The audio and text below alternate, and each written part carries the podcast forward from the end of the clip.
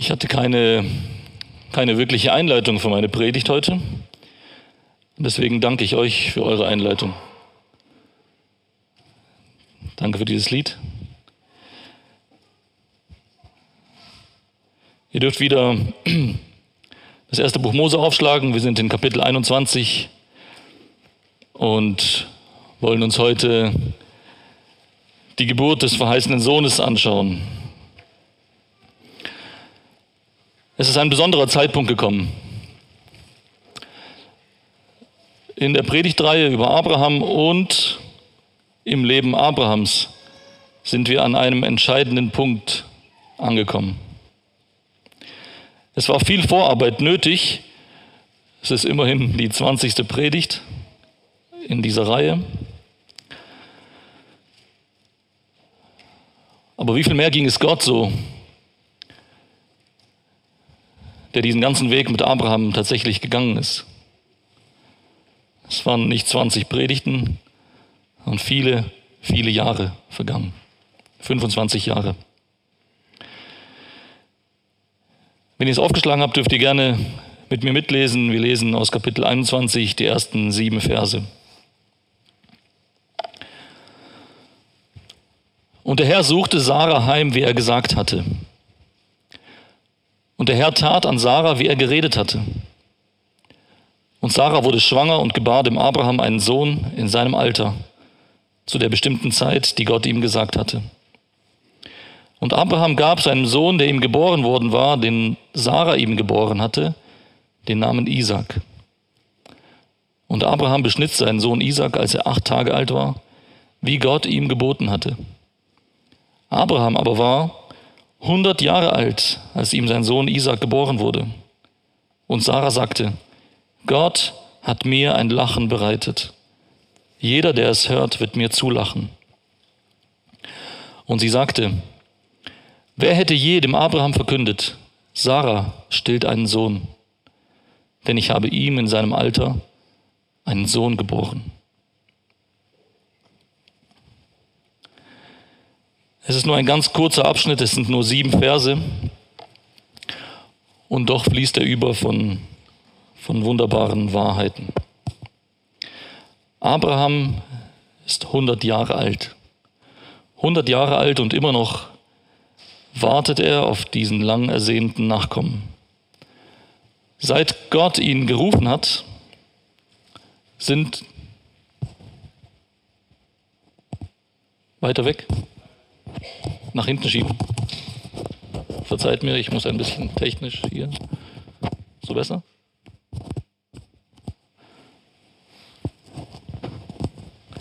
Seit Gott Abraham gerufen hat, sind 25 Jahre vergangen. Er hat körperlich einen sehr weiten Weg zurückgelegt. Natürlich, er ist gealtert, aber auch äh, geografisch hat er einen weiten Weg zurückgelegt. Und vor allem hat er geistlich einen weiten Weg hinter sich. Gott vertrauen zu lernen, das war ein harter und ein steiniger Weg. Lass uns nur ganz kurz sein, sein Leben bisher rekapitulieren. In Kapitel 12 beginnt alles mit einem Versprechen.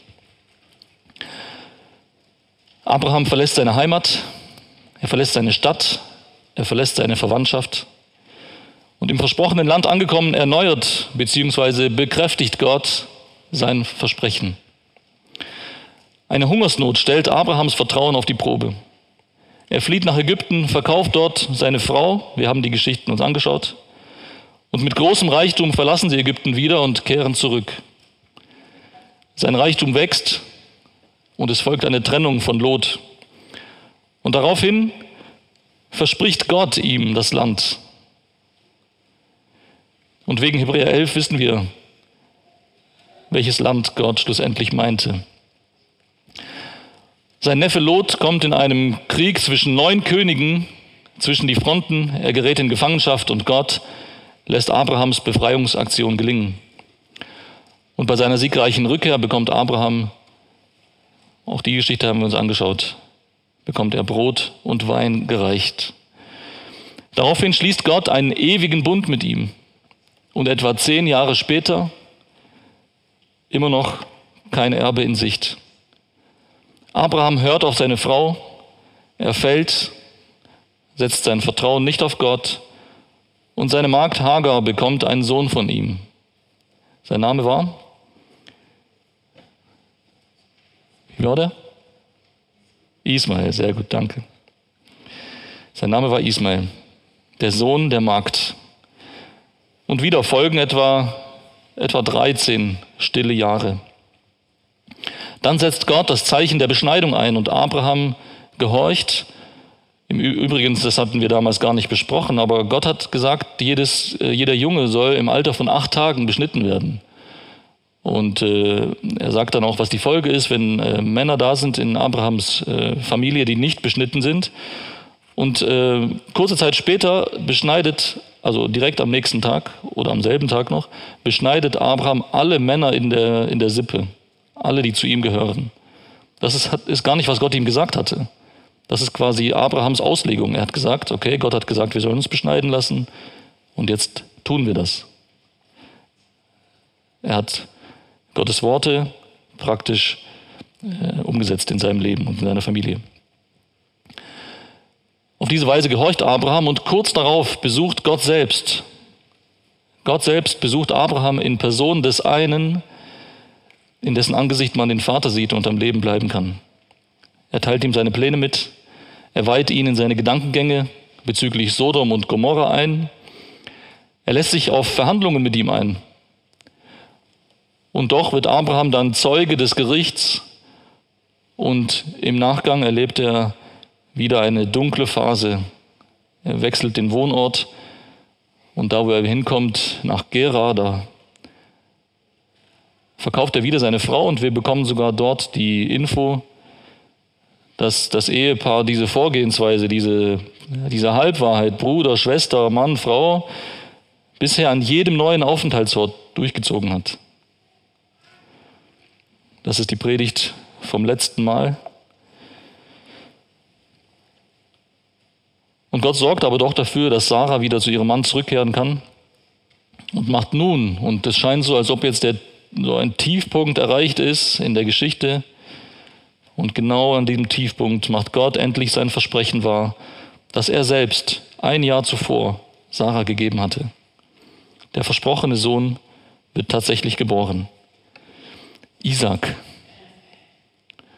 Lachen. Ich weiß nicht, ob ihr so einen Menschen kennt, der so heißt. Auf Deutsch. Lachen. Es ist ein seltsamer, es ist ein merkwürdiger Name. Und wir können gedanklich einen Schritt zurückgehen und ähm, uns anschauen, uns vor Augen führen, wie ging nochmal diese Segenslinie. Sie beginnt mit Abraham und sie geht weiter über Isaac und sie geht weiter über Jakob. Ist euch schon mal aufgefallen, dass zwei von diesen drei Erzvätern von Gott einen neuen Namen bekommen haben? Zwei von den drei haben einen neuen Namen bekommen. Aus Abraham wurde Abraham.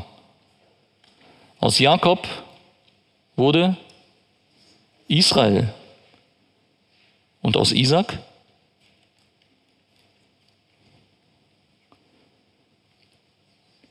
Er wurde Isaac genannt bei seiner Geburt und dann, dann blieb es bei Isaac. Warum? Warum hat er keinen neuen Namen bekommen?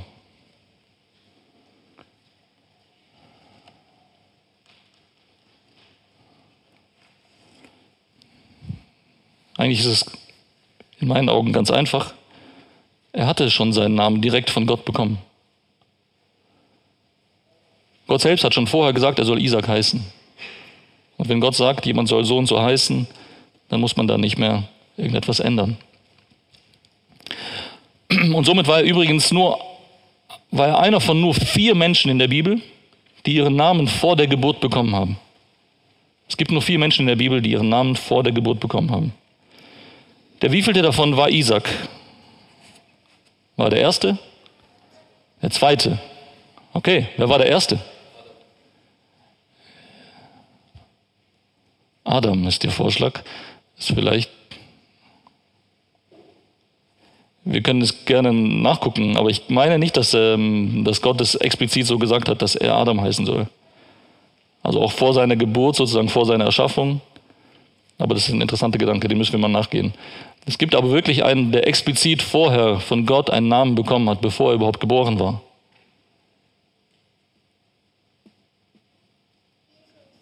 Das war später. Jesus war der Vorschlag. Vorher. Bitte? Ich habe es nur. Jeremia, okay, das wäre dann zeitlich auch später gewesen. Ähm, auch da bin ich mir nicht hundertprozentig sicher, ob er wirklich, also ob diese Szene so beschrieben wird, wo Gott den explizit diesen Namen ihm gibt oder den Eltern sagt, dass sie ihn so nennen sollen. Vor ihm gab es einen, 13 Jahre vorher geboren.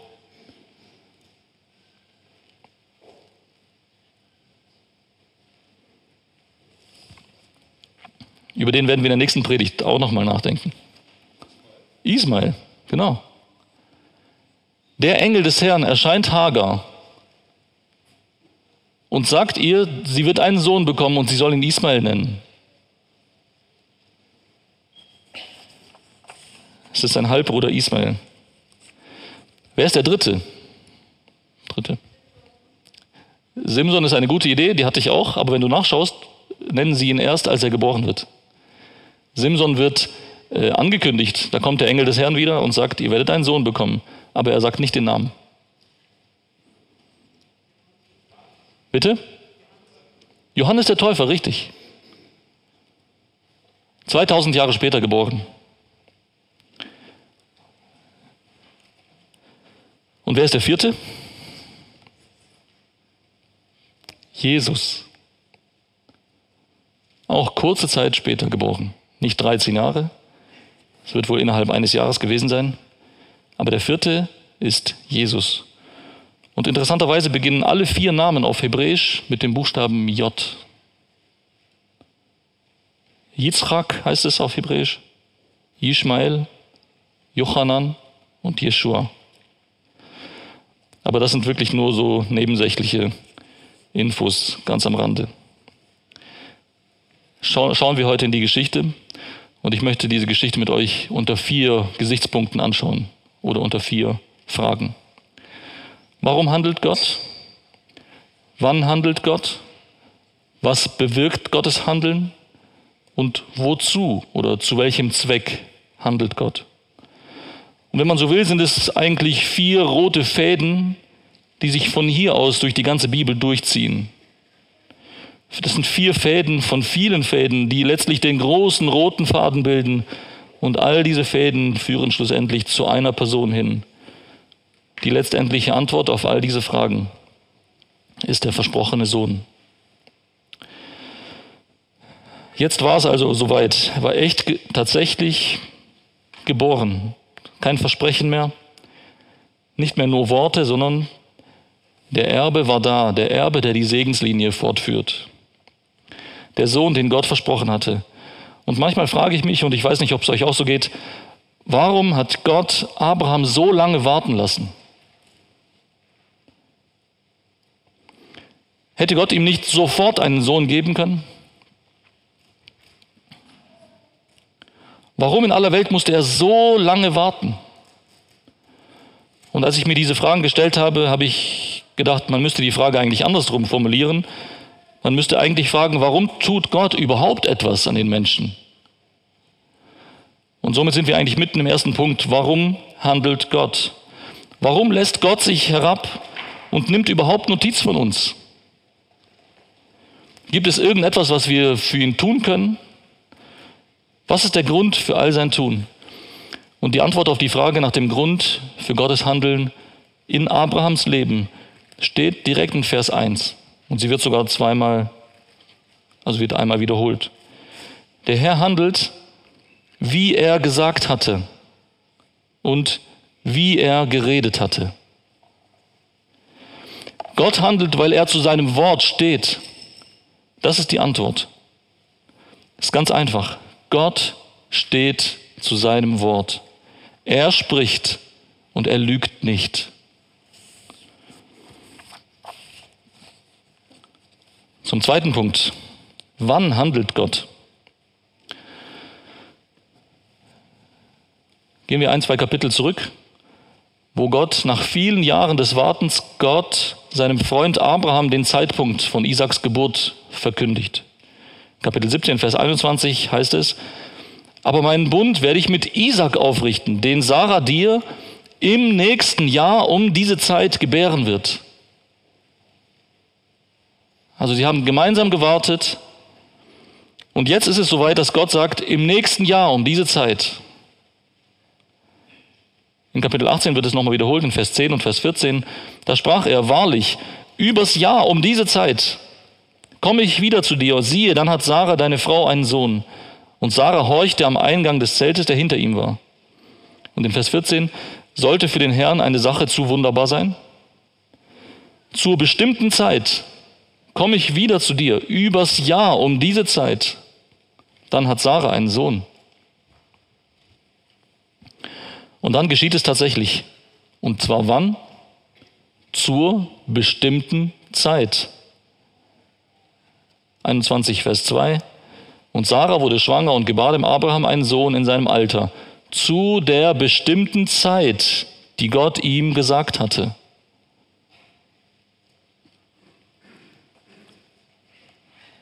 Kommen wir zum dritten Punkt. Was bewirkt Gottes Handeln? Jetzt stellt euch vor, versetzt euch in die Lage. Ein Sohn wird geboren, viele, viele Jahre nachdem Gott es versprochen hatte. Wie würdet ihr reagieren?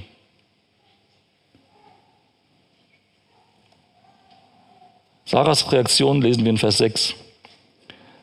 Und Sarah sagte, Gott hat mir ein Lachen bereitet. Jeder, der es hört, wird mir zulachen. Die Geburt Isaaks, und das ist, denke ich, für die meisten oder für alle von uns total nachvollziehbar, bewirkt große Freude. Auf Hebräisch steht dort wörtlich, ähm, jeder, der es hört, wird mir lachen. Und es kann auf zwei verschiedene Arten übersetzt werden. Wird mir zulachen oder wird mich auslachen. Nun, ich denke, dass beides auch wahr ist. Viele haben sich mit ihr gefreut, mit ihr gelacht. Aber viele haben sie auch ausgelacht. Es war eine 90-jährige Frau, die einen Säugling auf den Armen hielt, der ihrer war. Und es scheint so, durch die Art, wie es formuliert wird, als wäre es Sarah eigentlich komplett egal. Es ist ihr egal, ob jemand mit ihr lacht oder ob jemand sie auslacht. Sie akzeptiert voller Freude, mit einem Lachen auf den Lippen und im Herzen, akzeptiert sie die Namenswahl Gottes und spürt diese tiefe, unauslöschliche Freude. Und damit haben wir auch schon den vierten Punkt erreicht. Wozu, beziehungsweise zu welchem Zweck handelt Gott? Das ist etwas versteckter, aber auch in Vers 6. Ich lese ihn nochmal. Und Sarah sagte, Gott hat mir ein Lachen bereitet. Jeder, der es hört, wird mir zulachen. Wer hat ihr ein Lachen bereitet? Gott. Sie kennt und sie nennt die Quelle ihrer Freude. Sie gibt alle Ehre Gott. Sie weiß, dass sie selbst nicht in der Lage gewesen ist, Kinder zu bekommen. Sie war nicht nur ein bisschen zu alt, sondern sie war weit, also weit, weit, weit zu alt. Sie gibt alle Ehre Gott. Sie schreibt alles ihm zu und sie ist sich zutiefst bewusst, dass es eines übernatürlichen Eingriffs bedurfte. Gottes Handeln verherrlicht ihn. Es macht Menschen klein und es macht Gott groß. Seine Ehre gibt er keinem anderen. Wenn er handelt, dann tut er es damit ihm die Ehre zukommt, die ihm gebührt. Und für diejenigen unter euch, die vielleicht Angst hatten, dass die Predigt schon zu Ende ist, möchte ich jetzt mit euch zusammen einen Sprung machen. Ich möchte mit euch einen gedanklichen Sprung wagen und anhand der eben vier ausgearbeiteten Punkte auf etwas hinweisen, was weit über diese Geschichte hinausgeht. 2000 Jahre nach Isaac wurde ebenfalls ein versprochener Sohn geboren. Seine Geburt wurde aber viele Jahre vor Isaaks Geburt angekündigt. Und auch da müssen wir nur ein bisschen zurückblättern. 1. Mose 3, Vers 15. Einer der berühmtesten, bekanntesten Verse der Bibel, den man unbedingt auswendig können müsste. Da spricht Gott zu Adam und Eva kurz nach dem Sündenfall. Und er spricht hier in diesem Moment zur Schlange. Und er sagt zu ihr, ich werde Feindschaft setzen zwischen dir und der Frau zwischen deinem Nachwuchs und ihrem Nachwuchs. Er wird dir den Kopf zermalmen und du, du wirst ihm die Ferse zermalmen. Der Name dieses versprochenen Sohnes war Jesus. Und auch Jesu kommen kann man unter diesen vier Punkten ansehen, unter diesen vier Fragestellungen. Und ich werde zu diesem Zweck diese vier Fragen ein bisschen umformulieren. Die erste Frage. Warum sendet Gott seinen Sohn? Warum sendet Gott seinen Sohn? Und wenn wir uns an die Antwort in Isaaks Geschichte erinnern, dann ist die Antwort hier dieselbe. Gott sendet seinen Sohn, weil er es gesagt hat. Wir dürfen das Lukas-Evangelium gemeinsam aufschlagen, Kapitel 1. Und in diesem ersten Kapitel von Lukas kommen vier Zeugen zu Wort. Vier Zeugen, die diese Wahrheit bezeugen. Der Engel Gabriel, Elisabeth, Maria und Zacharias. Und dort heißt es in Vers 37, spricht Gabriel, denn kein Wort, das von Gott kommt, wird kraftlos sein. In anderen Worten, das, was Gott sagt, das tut er. In Vers 45 spricht Maria oder sie singt den Lobpreis und sie, das ist Elisabeth, Entschuldigung. Elisabeth spricht zu, zu Maria und sagt zu ihr, glückselig, die geglaubt hat, denn es wird zur Erfüllung kommen, was von dem Herrn zu ihr geredet ist. Gott spricht und es geschieht. Und wenn Gott etwas sagt, das ist eine Garantie. Es ist eine Garantie dafür, dass es passieren wird. Vers 54 spricht Maria und achtet auf die Formulierung 54 und 55. Er, das heißt Gott, hat sich Israels, seines Knechtes, angenommen, um der Barmherzigkeit zu gedenken, wie er zu unseren Vätern geredet hat und zwar zu wem? Gegenüber Abraham und seinen Nachkommen in Ewigkeit. Maria zieht, den, äh, die, zieht die Verbindung zu, zu Abraham, der 2000 Jahre vorher gelebt hat. Und sie sagt, so wie Gott es schon ihm gesagt hat und seinen Nachkommen für ewig versprochen hat, das ist, was jetzt passiert. Also was Gott sagt, so wie er zu den Vätern geredet hat, so wird er es auch tun. Und auch äh, Zacharias macht eine, eine ähnliche Verbindung ab Vers 69. Er, das heißt Gott, hat uns ein Horn des Heils aufgerichtet im Hause Davids, seines Knechtes. Wie er geredet hat, also er hat etwas getan, wie er geredet hat, durch den Mund seiner heiligen Propheten von Ewigkeit her. Rettung von unseren Feinden und von der Hand aller, die uns hassen, um Barmherzigkeit zu üben an unseren Vätern und seines heiligen Bundes zu gedenken, des Eides, den er wem geschworen hat? Abraham. Und uns zu geben, dass wir, gerettet aus der Hand unserer Feinde, ohne Furcht ihm dienen sollen, in Heiligkeit und Gerechtigkeit vor ihm alle unsere Tage.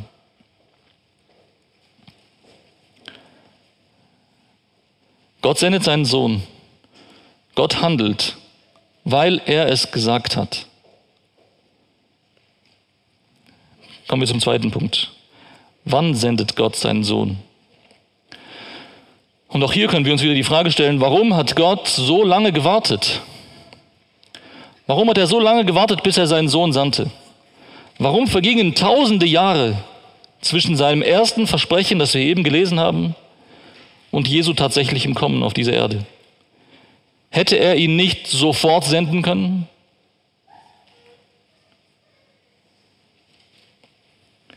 Gottes Zeiten sind anders als unsere Zeiten. Seine Gedanken sind höher als unsere Gedanken und seine Wege sind höher als unsere Wege. Wir haben es eben gelesen. Der Heilige Geist spricht durch den Mund von Zacharias davon, dass Gott vor Grundlegung der Welt, von Ewigkeit her, so wie er es formuliert, seinen Erlösungsplan beschließt und dass er ihn durchzieht. Und dann stehen da im Lukas-Evangelium tatsächlich diese wunderbaren Worte, Kapitel 2, Vers 6. Und es geschah, als sie dort waren, Josef und Maria in Bethlehem, wurden ihre Tage erfüllt, dass sie gebären sollte. Die Zeit war gekommen.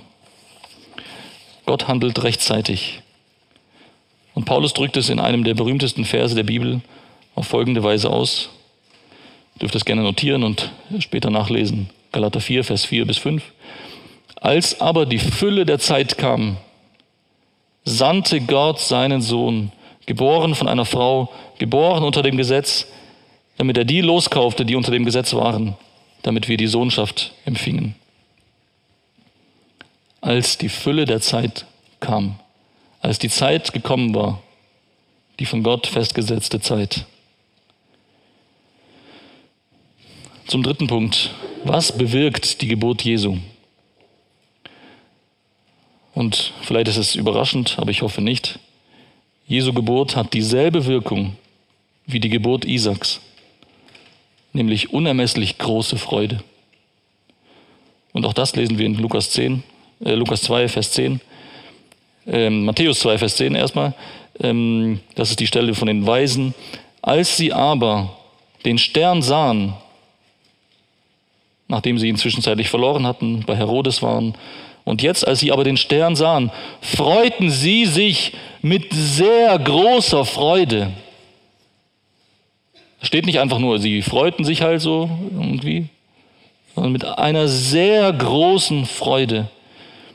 Und in Lukas 2, ab Vers 8 lese ich, und es waren Hirten in derselben Gegend, die auf dem freien Feld blieben und des Nachts Wache hielten über ihre Herde.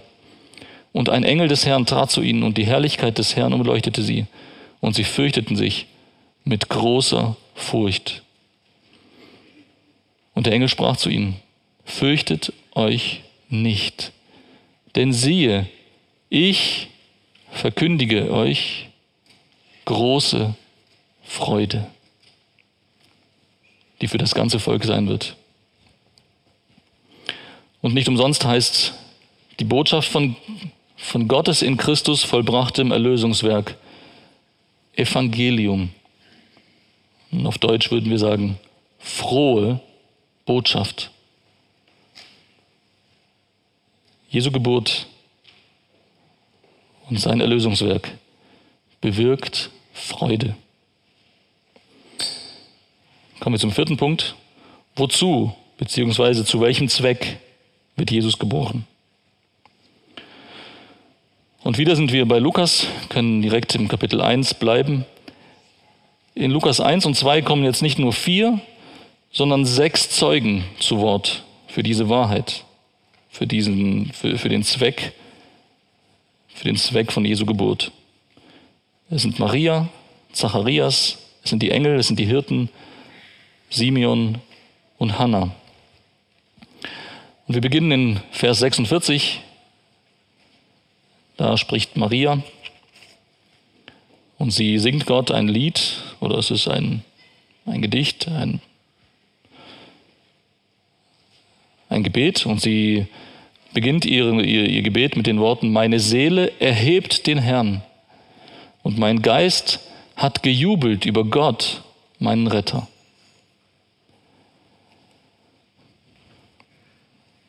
Zacharias macht das in Vers 68 mit ähnlichen Worten. Und er beginnt wiederum sein Gebet mit den Worten, gepriesen sei der Herr, der Gott Israels, dass er sein Volk angesehen und ihm Erlösung geschaffen hat. Die Engel in Kapitel 2, Vers 13 machen es ähnlich. Und plötzlich war bei dem Engel eine Menge der himmlischen Herrscharen, die Gott lobten und sprachen. Simeon, Kapitel 2, Vers 28, macht es im Tempel genauso. Da nahm auch er, Simeon, das Kind in seine Arme und lobte Gott.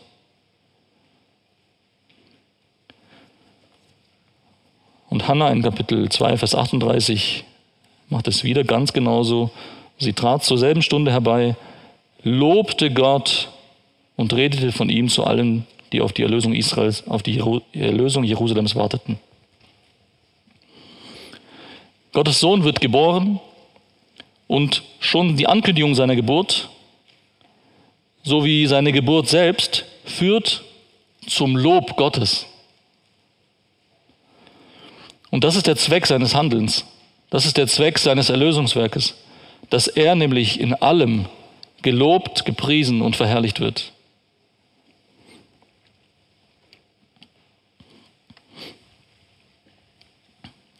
Und jetzt möchte ich einen Bogen schlagen und diese vier Fragen auf unser Leben anwenden.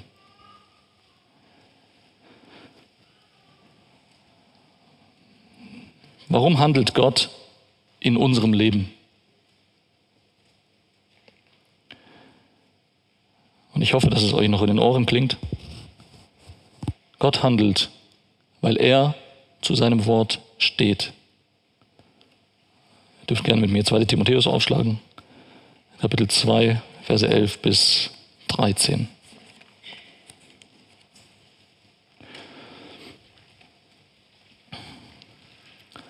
Zweite Timotheus Kapitel 2, Verse 11 bis 13.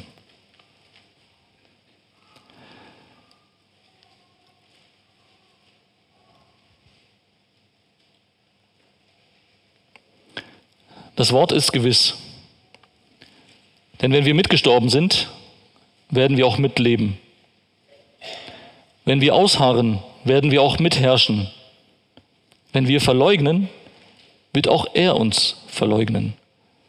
Wenn wir untreu sind, er bleibt treu, denn er kann sich selbst nicht verleugnen.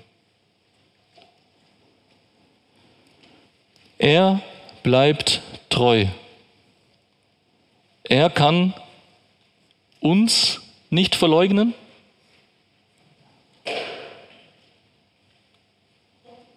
Er kann sich selbst nicht verleugnen.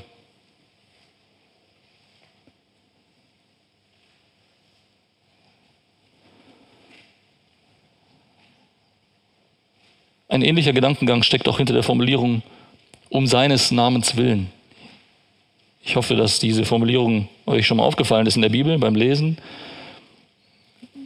Ich hoffe, der bekannteste Vers, der jedem von uns jetzt einfällt mit dieser Formulierung ist Psalm 23, Vers 3. Er führet mich auf rechter Straße um seines Namens willen. Was heißt das? Um seines Namens willen. Es heißt ganz einfach, dass wir es nicht verdient haben.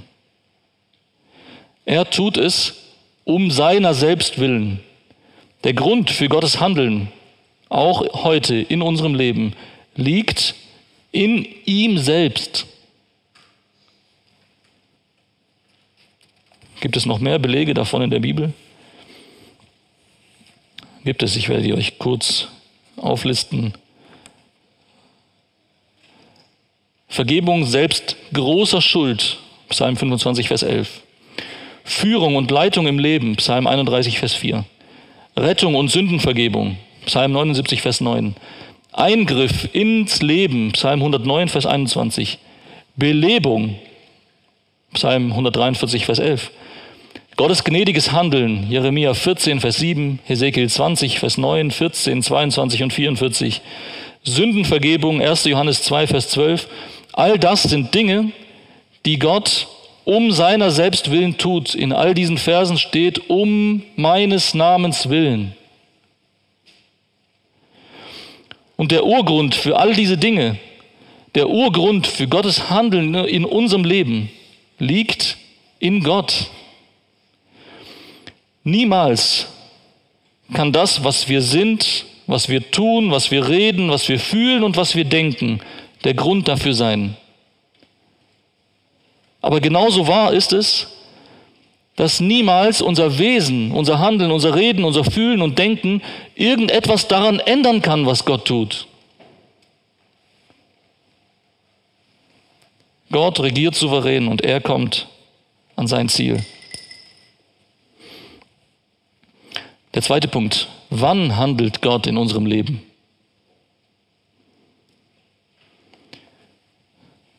Sind wir wie Abraham und Sarah nicht auch manchmal verzweifelt und es geht uns alles nicht schnell genug? Wir wollen jetzt diese oder jene Sünde loswerden. Wir wollen, dass unser Leben jetzt gelingt. Wir wollen jetzt Fortschritte sehen. Bei uns selbst, bei unseren Lieben, in der Gemeinde, in der Welt. Warten, warten ist so, so demütigend, weil es uns zeigt, dass wir nichts in der Hand haben. 15 Mal kommt in der Bibel die Formulierung zu seiner Zeit vor. Was passiert zu seiner Zeit? Zu Gottes Zeit. Regen, Frucht, Speise, sogar Worte kommen zu seiner Zeit. Schönheit, Erfüllung seines Planes, Zeugnis, die Erscheinung Jesu Christi, Offenbarung seines Wortes durch die Predigt. All diese Dinge kommen zu seiner Zeit.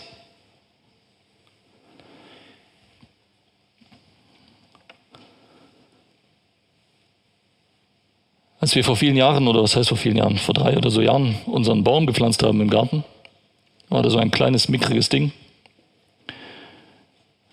Und ich kann mich erinnern, wie einer meiner Söhne immer wieder mit mir im Garten war und gesagt, Papa, wann wächst dieser Baum? Er war immer so klein und mickrig. Wann wächst er? Und ich habe ihm gesagt, jetzt. Jetzt wächst er. Und nach nur drei Jahren ist er wahrscheinlich schon vier Meter hoch, dieser Baum. Und er ist gewachsen. Und so ist es auch mit unserer Heiligung. Unser Jesus ähnlicher werden geschieht zu seiner Zeit, nicht zu unserer Zeit. Und wenn wir in Christus sind, dann wird es so sein wie in Psalm 1, den wir eben schon gehört haben von den Kindern dann wird es auch in unserem Leben so sein wie im Psalm 1, wo es um Christus geht. Und es wird heißen, der seine Frucht bringt zu seiner Zeit. Haben wir Gottes Zeitpunkte in der Hand? Können wir Gottes Zeitpunkte irgendwie hervorbringen? Wir sind machtlos. Wenn es von uns abhängen würde, dann wehe uns. Aber Gottes Kinder wissen, dass es vom Herrn abhängt. Er hat es versprochen und er wird es halten. Punkt 3 oder Frage 3. Was bewirkt Gottes Handeln in unserem Leben? Nun, es bewirkt zweifellos sehr, sehr viele Dinge. Aber aufgrund des Kontextes, auch aufgrund von dem, wo wir herkommen, in 1. Mose 21, möchte ich nur auf den Aspekt der Freude hinweisen. Und ihr dürft mit mir zu diesem Zweck Jesaja 9 aufschlagen.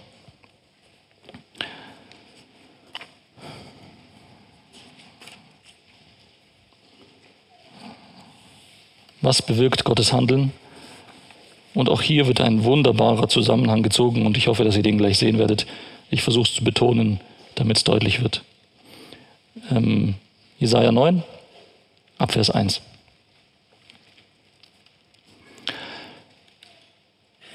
Das Volk, das im Dunkeln lebt, sieht ein großes Licht.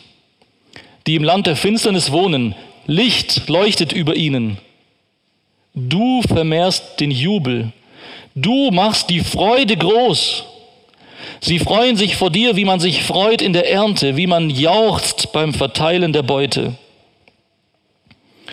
Denn das Joch ihrer Last, den Stab auf ihrer Schulter, den Stock ihres Treibers zerbrichst du wie am Tag Midians. Denn jeder Stiefel, der dröhnend einherstampft und jeder Mantel im Blut gewälzt, verfällt im Brand, wird ein Fraß des Feuers. Denn ein Kind ist uns geboren. Ein Sohn ist uns gegeben und die Herrschaft ruht auf seiner Schulter und man nennt seinen Namen wunderbarer Ratgeber, starker Gott, Vater der Ewigkeit, Fürst des Friedens. Jesaja sagt, Gott gibt Freude. Gott vermehrt den Jubel und der Grund, der genannt wird, der Urgrund sozusagen, denn ein Kind ist uns geboren. Das geschah in 1. Mose 21. Das geschah in Lukas 2. Und das ist auch der Grund für unsere Freude heute. Dieser Sohn, der da geboren wurde vor 2000 Jahren. Wenn wir in Jesaja ein bisschen weiter blättern, Kapitel 51 lesen, auch dort ab Vers 1, dann sehen wir noch einen einen interessanten Zusammenhang. Jesaja 51 ab Vers 1. Hört auf mich, die ihr der Gerechtigkeit nachjagt, die ihr den Herrn sucht. Blickt hin auf den Felsen, aus dem ihr gehauen, und auf den Brunnenschacht, aus dem ihr gegraben seid. Blickt hin auf Abraham, euren Vater und auf Sarah, die euch geboren hat. Denn ich rief ihn als einen Einzelnen und ich segnete ihn und mehrte ihn. Denn der Herr tröstet Zion, tröstet alle seine Trümmerstätten und er macht seine Wüste wie Eden und seine Steppe wie den Garten des Herrn. Jubel und Freude findet man darin, Lobpreis und Stimme des Gesangs. Merkt auf mich, mein Volk und meine Nation, hört auf mich, denn Weisung geht von mir aus und mein Recht werde zum Licht der Völker. Im Nu ist nahe meine Gerechtigkeit, mein Heil ist hervorgetreten und meine Arme werden die Völker richten. Auf mich hoffen die Inseln und auf meinen Arm warten sie. Erhebt zum Himmel eure Augen und blickt auf die Erde unten, denn der Himmel wird wie Rauch zerfetzt werden und die Erde wird zerfallen wie ein Kleid und ihre Bewohner werden dahinsterben wie Mücken. Aber mein Heil wird in Ewigkeit bestehen und meine Gerechtigkeit wird nicht zerschlagen werden. Hört auf mich, die ihr Gerechtigkeit kennt, du Volk, in dessen Herzen mein Gesetz ist. Fürchtet nicht die Schmähung der Menschen und erschreckt nicht vor ihren Hohnreden, denn wie ein Kleid wird die Motte sie verzehren und wie Wolle die Schabe sie verzehren. Aber meine Gerechtigkeit wird in Ewigkeit bestehen und mein Heil von Generation zu Generation. Wach auf, wach auf, kleide dich in Kraft, du Arm des Herrn. Wach auf wie in den Tagen der Vorzeit, wie bei den längst vergangenen Generationen. Bist du es nicht, der Rahab zerhauen, das Seeungeheuer durchbohrt hat?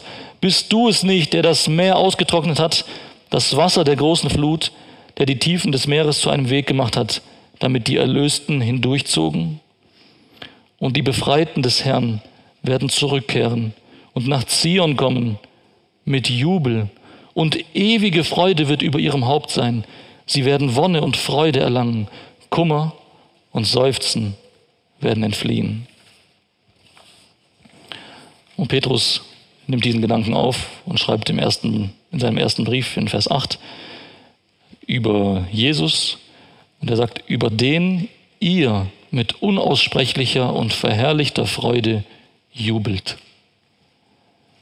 Mit unaussprechlicher, mit verherrlichter Freude jubeln.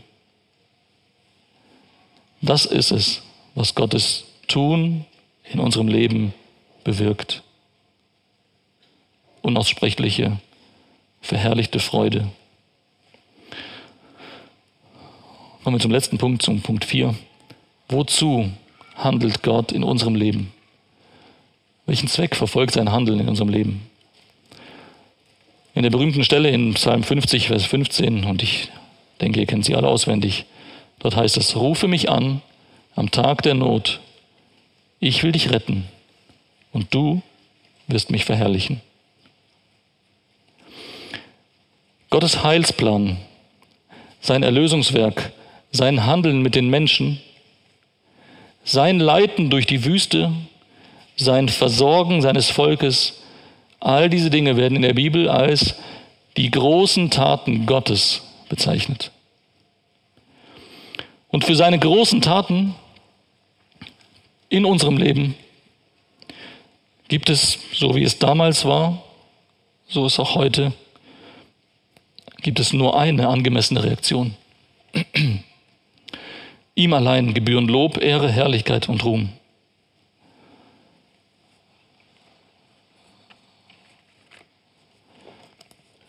In Offenbarung 5 lesen wir die letzten beiden Verse. Verse 12 und 13.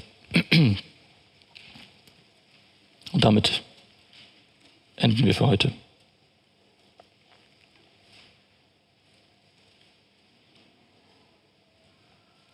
Lesen ab Vers 11.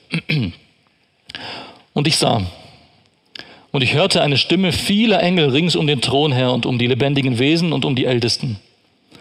Und ihre Zahl war Zehntausende mal Zehntausende und Tausende mal Tausende, die mit lauter Stimme sprachen, würdig ist das Lamm, das geschlachtet worden ist, zu nehmen die Macht und Reichtum und Weisheit und Stärke und Ehre und Herrlichkeit und Lobpreis. Und jedes Geschöpf, das im Himmel und auf der Erde und unter der Erde ist, unter der Erde und auf dem Meer ist. Und alles, was in ihnen ist, hörte ich sagen, dem, der auf dem Thron sitzt und dem Lamm, den Lobpreis und die Ehre und die Herrlichkeit und die Macht von Ewigkeit zu Ewigkeit. Amen.